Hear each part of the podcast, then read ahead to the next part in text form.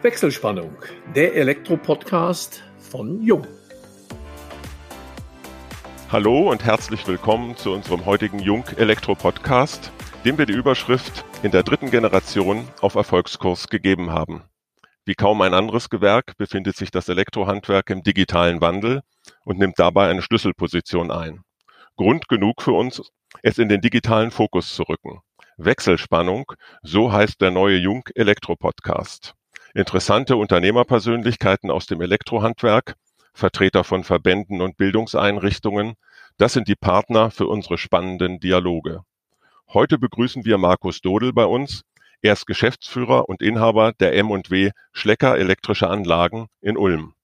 Das Unternehmen wird in der dritten Generation als Familienbetrieb geführt und liegt nach wie vor ungebrochen auf Erfolgskurs. Wir, das sind Georg Pape, Leiter Kundenkommunikation und im Vertrieb Inland bei Jung und ich, Elmo Schwandke, über 30 Jahre in der Welt der Elektrotechnik als Journalist unterwegs. Ja, Elmo, vielen Dank. Markus, herzlich willkommen in unserem Podcast. Ja, hallo Elmo, hallo Georg. Ich danke für die Einladung zum Podcast. Ja, gerne. Dann gerne. legen wir sofort los. Wie Elmo schon erwähnte, führst du euer Familienunternehmen in der dritten Generation böse Zungen behaupten ja immer, dass gerade diese berühmt-berüchtigte dritte Generation, ja positiv mal gesagt, für Unternehmen zumindest eine Herausforderung darstellt. Wir im Sauerland titulieren das etwas anders. Bei dir ist aber genau der Gegenteil der Fall. Warum und wie schaffst du das?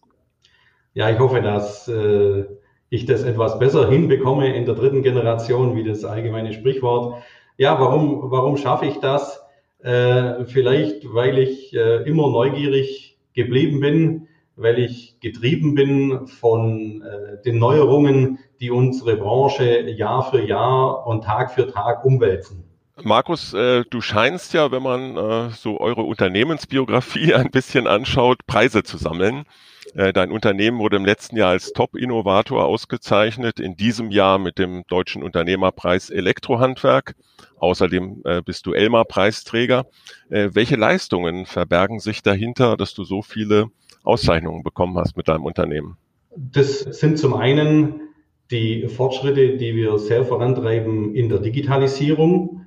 Wir versuchen hier das Ganze Abbild des Elektromonteurs draußen beim Kunden digital abzubilden. Der Monteur ist mit einem Tablet unterwegs. Er bekommt seine Pläne auf ein Tablet, Mails und Vorgänge sowieso. Der Kunde kann direkt die Leistungen auf dem Tablet quittieren, wie das heute ja äh, üblich ist. Auch hier wurden in der Vergangenheit die Berührungsschranken abgebaut so dass das ein wichtiger Bestandteil ist für ja, unsere Digitalisierung. Das spart sehr viel Zeit äh, und Arbeit im Büro. Wenn du äh, dir die Preise so rückblickend oder einer ist ja auch sehr aktuell anschaust, welches ist für dich der wichtigste Preis gewesen? Der Top 100 hat mich schon sehr begeistert, äh, da, hi, da ich hier sehr viele äh, andere äh, Geschäftsführer und Inhaber kennenlernen durfte, die äh, auf dem gleichen Niveau unterwegs sind. Was hat man da besonders hervorgehoben äh, bei dieser, bei diesem Preis? Es gab ja sicherlich eine Laudatio oder Kriterien, wofür er dann konkret auch an dich vergeben wurde. Das war die Innovationskraft und dass äh, Dinge eben bei uns im Betrieb sehr schnell umgesetzt werden. Wir haben wöchentliche äh, Besprechungsrunden, wo auch Innovationsthemen besprochen werden und wir versuchen die sehr zeitnah umzusetzen.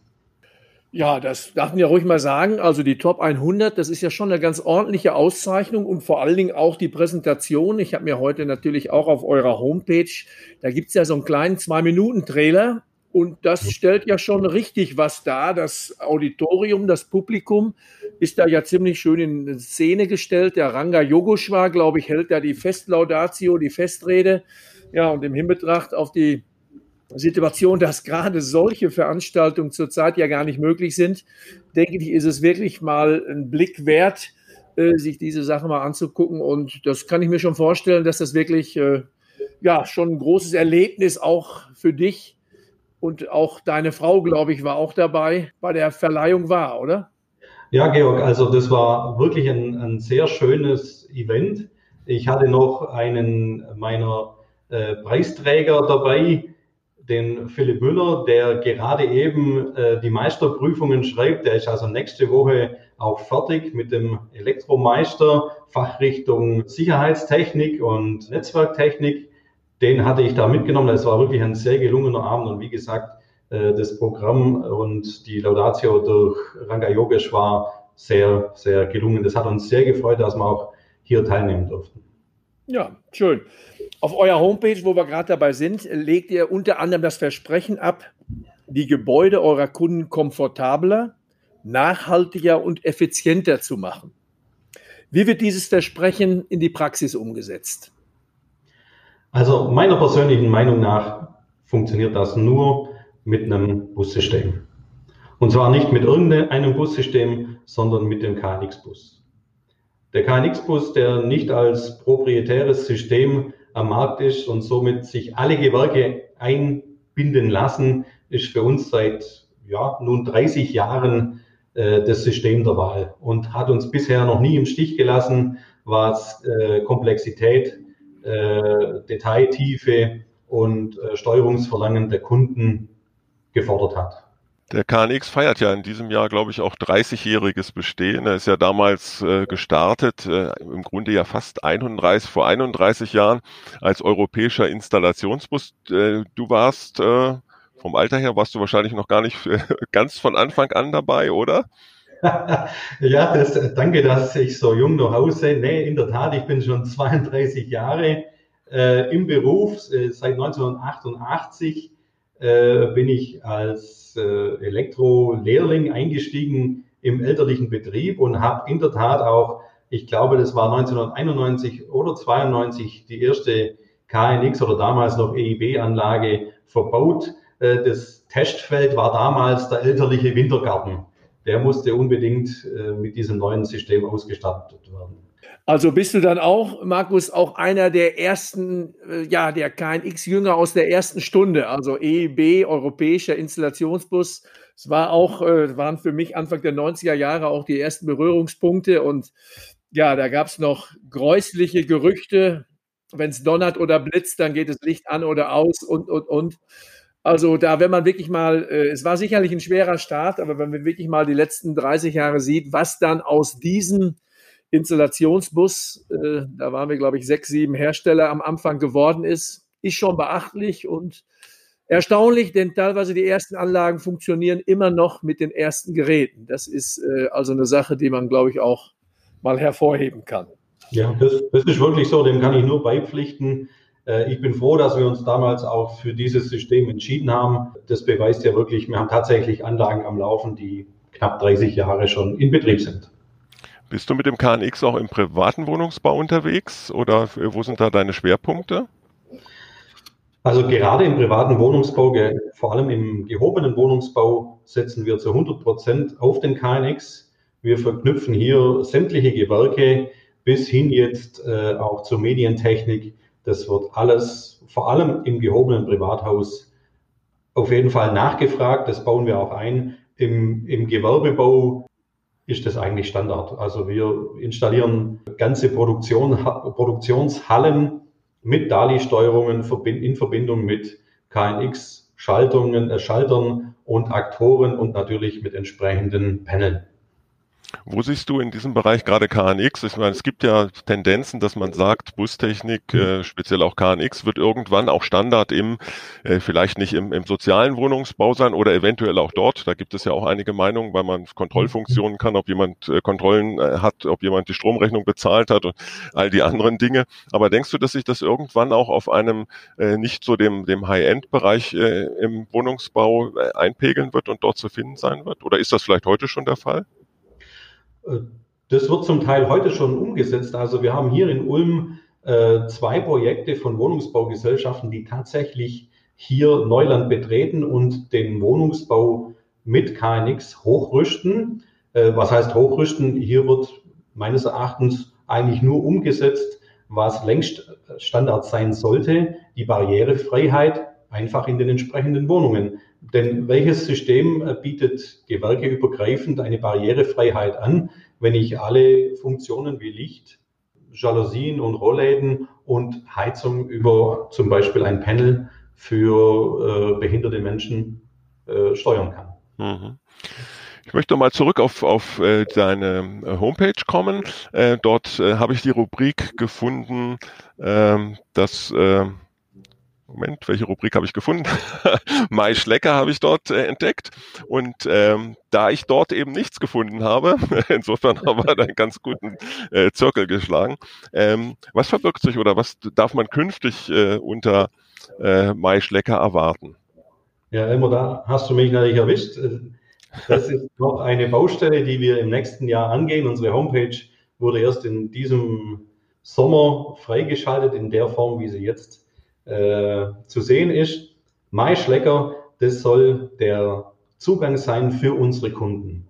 Wir wollen unseren Kunden den Mehrwert bieten und zwar in der Form, dass unsere Kunden können auf unserem Portal ihre ganzen Unterlagen anschauen. Das heißt, hier werden Pläne vorgehalten, hier werden Messprotokolle vorgehalten, hier werden entsprechende äh, Daten abgelegt, so dass der Kunde auch nach Jahren noch darauf zugreifen kann. Und das eben nicht nur mit einer äh, zusätzlichen Datenbank, sondern eben verknüpft mit unserem ERP-System, so dass hier keine doppelte Arbeit geleistet werden muss von meinem Personal. Es gibt eine Rubrik Kundendaten und die sollen dann vollautomatisch vom System hochgeladen werden, sodass der Kunde mit entsprechenden Schutzfunktionen natürlich und entsprechender Authentifizierung sich hier seine Daten anschauen kann.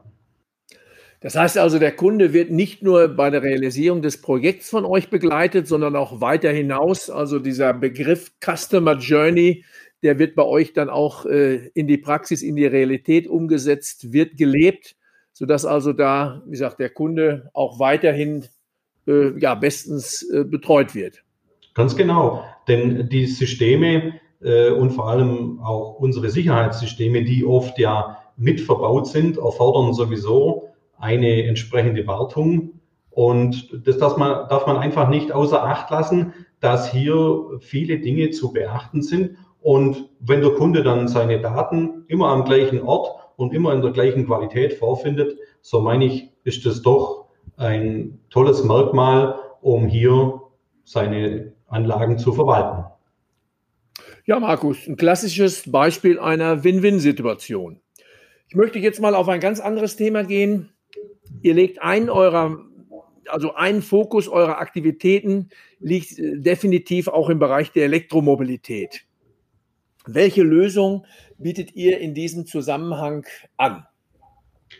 Also unser Kunde kann natürlich bei uns aus dem kompletten Portfolio wählen, sei es nur die in Anführungszeichen einfache Ladestation, die Ladeinfrastruktur für WEG, Tiefgaragen oder für Firmen, Ladeparks.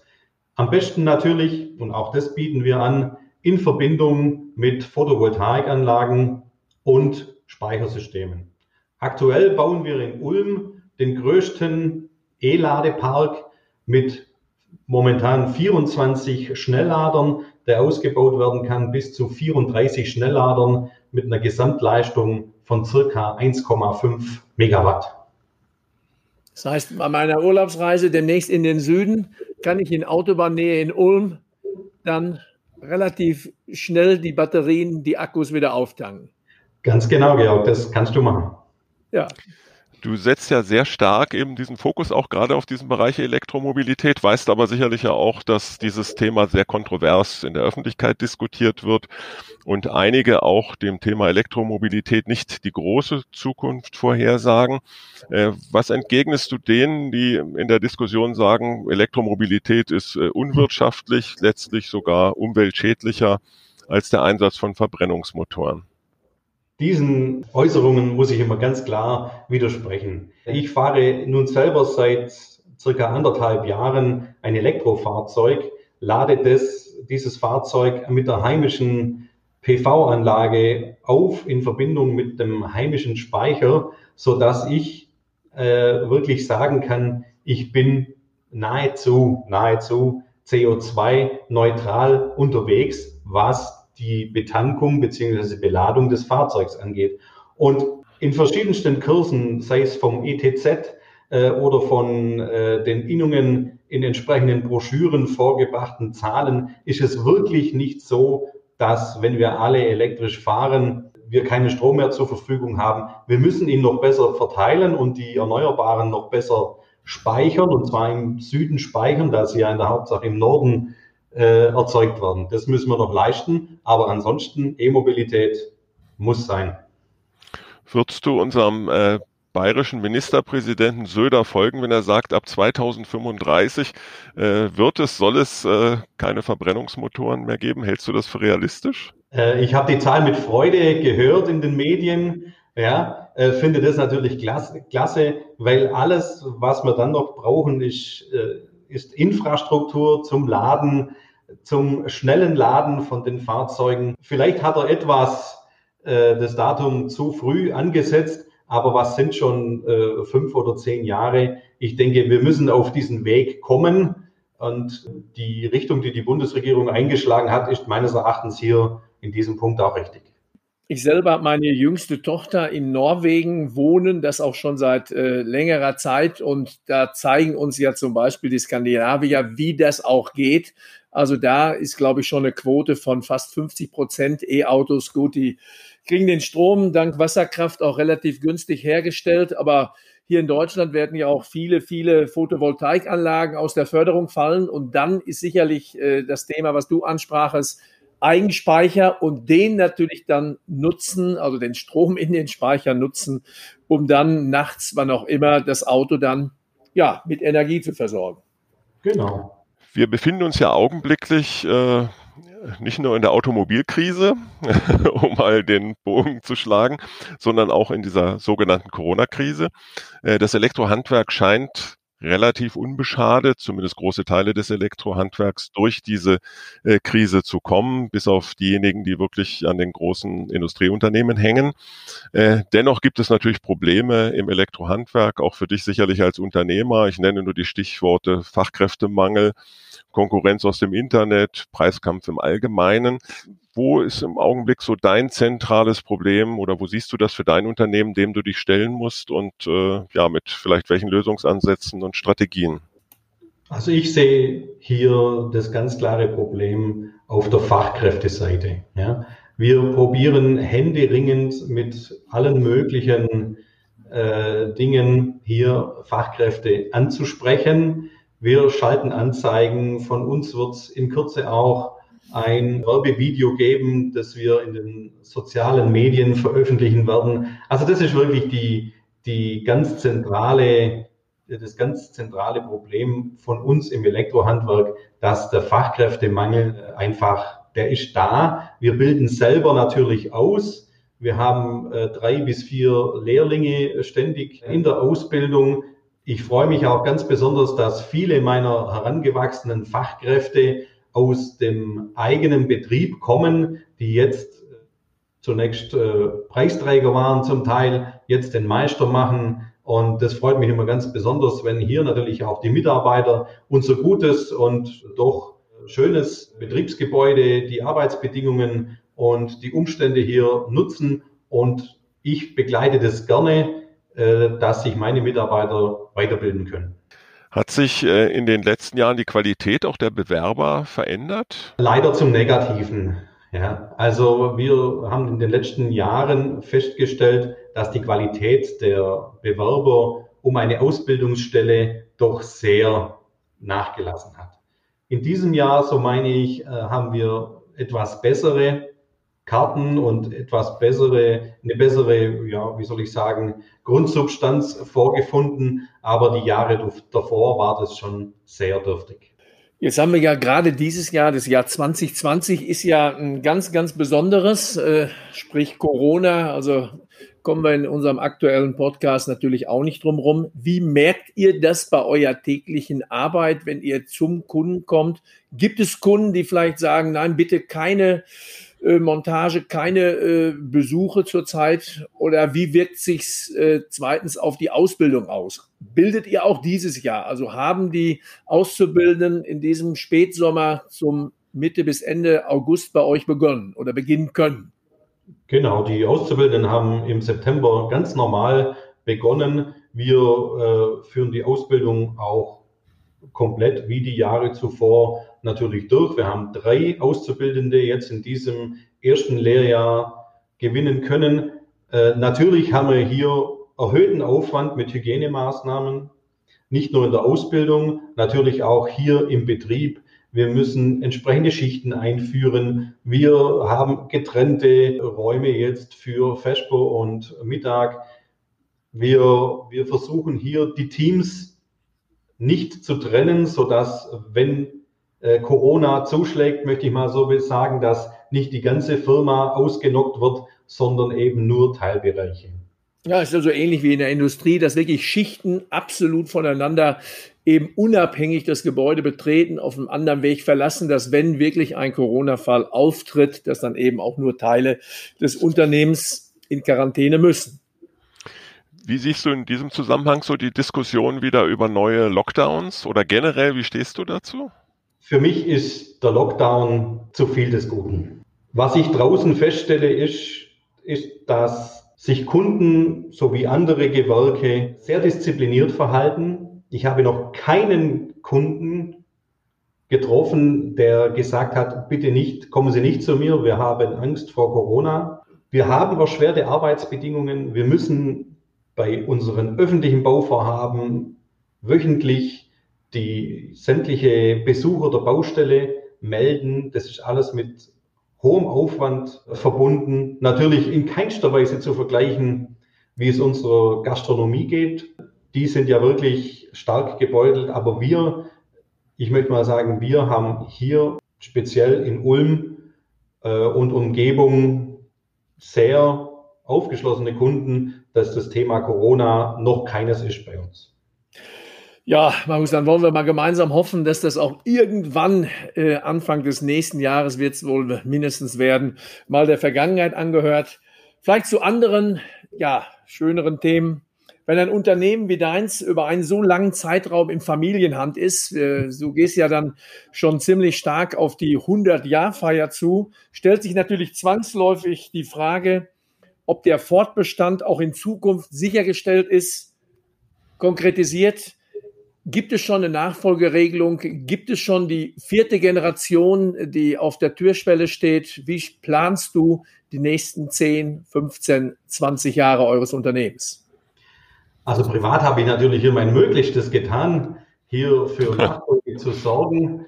Äh, ich habe zwei Söhne im Alter von 12 und 16 Jahren, äh, die noch zur Schule gehen. Der eine auf der Realschule, der andere äh, aufs Gymnasium. Äh, hier hoffe ich natürlich, dass äh, sich etwas ergibt, möchte aber den Jungs momentan noch nichts vorschreiben. Sie sollen selber die Welt erstmal entdecken. Das ist nobel, da sieht also noch keiner an deinem Stuhl. Nein, das, es sieht noch keiner. ja. ja, was macht der Privatmensch Markus, äh, wenn er sich nicht um die Mobilität unserer Bevölkerung kümmert? Ja, privat gehe ich gern im Winter jetzt dann hoffentlich bald wieder Skilaufen. Im Frühjahr und Sommer versuchen wir doch äh, zumindest eine Woche mit der Familie zum Wandern zu kommen ins Allgäu, das uns immer, was uns immer sehr gut gefällt. Ich nehme an Bad Hindelang. Genau, in, in dieser Region, das sind wir gar nicht weit weg. Ja, wir haben äh, Bekannte äh, in der Gegend von Sonthofen und Immenstadt und sind dann wirklich immer gern beim Wandern und Bad Hindelang ist ja wirklich nicht weit weg von dort. Ja. Ja, Markus, da beneide ich dich natürlich immer sehr. Äh, ja, wir im Sauerland, wir gehen auch gerne Skifahren, machen das vor allen Dingen auch sehr gerne in Bayern, Österreich, vielleicht sogar auch in Norditalien. Ist leider immer eine sehr lange Anreise, deswegen eben auch meine teilweise ernst gemeinte Frage des Auftankens in Ulm. Dann bleibt uns nur, Markus, dir erstmal recht herzlich zu danken, dass du uns in diesem neuen Medium Rede und Antwort gestanden hast. Wir wünschen dir, dein Unternehmen weiterhin allen, allen Erfolg, sowohl in dieser dritten als auch in dann sicherlich 10, 20 Jahren in der vierten Generation. Vor allen Dingen wünschen wir bei dir und deiner Familie und deinen Mitarbeiterinnen und Mitarbeitern gute Gesundheit, immer, wie sagt man so schön, negative Tests und äh, ja, freue mich, wenn wir uns dann im nächsten Jahr unter vielleicht anderen Voraussetzungen mal wieder persönlich sehen, auf einer Veranstaltung vor Ort, auf einer Messe, sodass man sich dann auch äh, ja mal wieder die Hand geben kann, vielleicht sogar mal ein schönes geistiges Getränk zusammen zu uns nehmen können.